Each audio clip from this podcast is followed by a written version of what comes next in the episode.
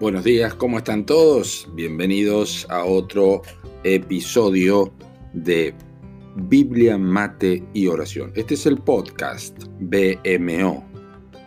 Estamos avanzando en la lectura cronológica de las Escrituras y hoy leemos el Salmo 131, 138 y 139 y desde el 143 al 145.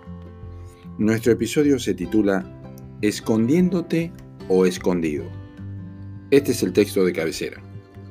¿A dónde me iré de tu espíritu? ¿Y a dónde huiré de tu presencia? Salmo 139, 7.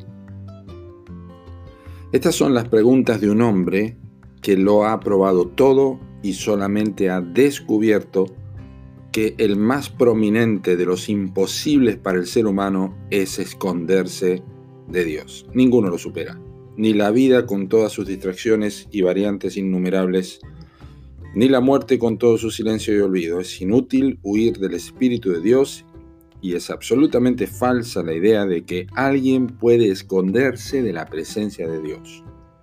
El salmista hace una pregunta retórica, una pregunta que se contesta por sí misma.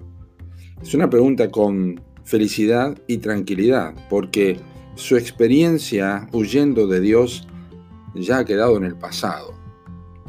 Dios es su justicia y su perdón, Él es su Salvador y quien lo rodea continuamente. Pero hubo un tiempo que seguramente no fue así.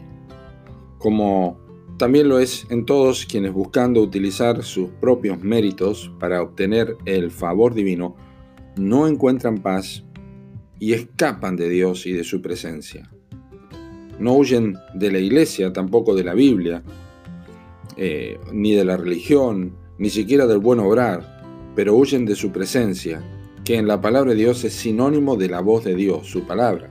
Escuchen, y oyeron la voz de Jehová Dios que se paseaba en el huerto al aire del día, y el hombre y su mujer se escondieron de la presencia de Jehová Dios entre los árboles del huerto, dice Génesis 3, 8.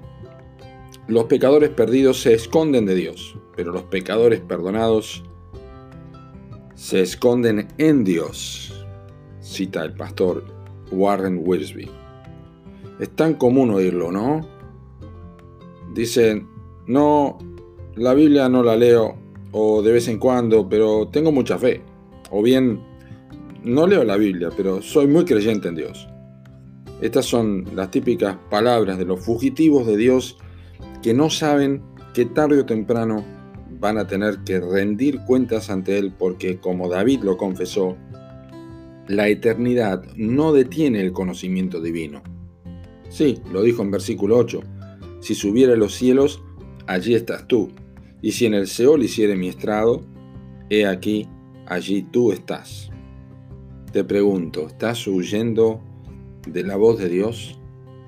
¿A dónde vas a ir?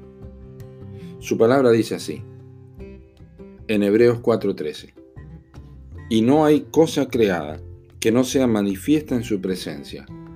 Antes bien, todas las cosas están desnudas y abiertas a los ojos de aquel a quien tenemos que dar cuenta. Busca a Dios en su palabra y clama a Jesucristo por salvación. Que Dios te bendiga.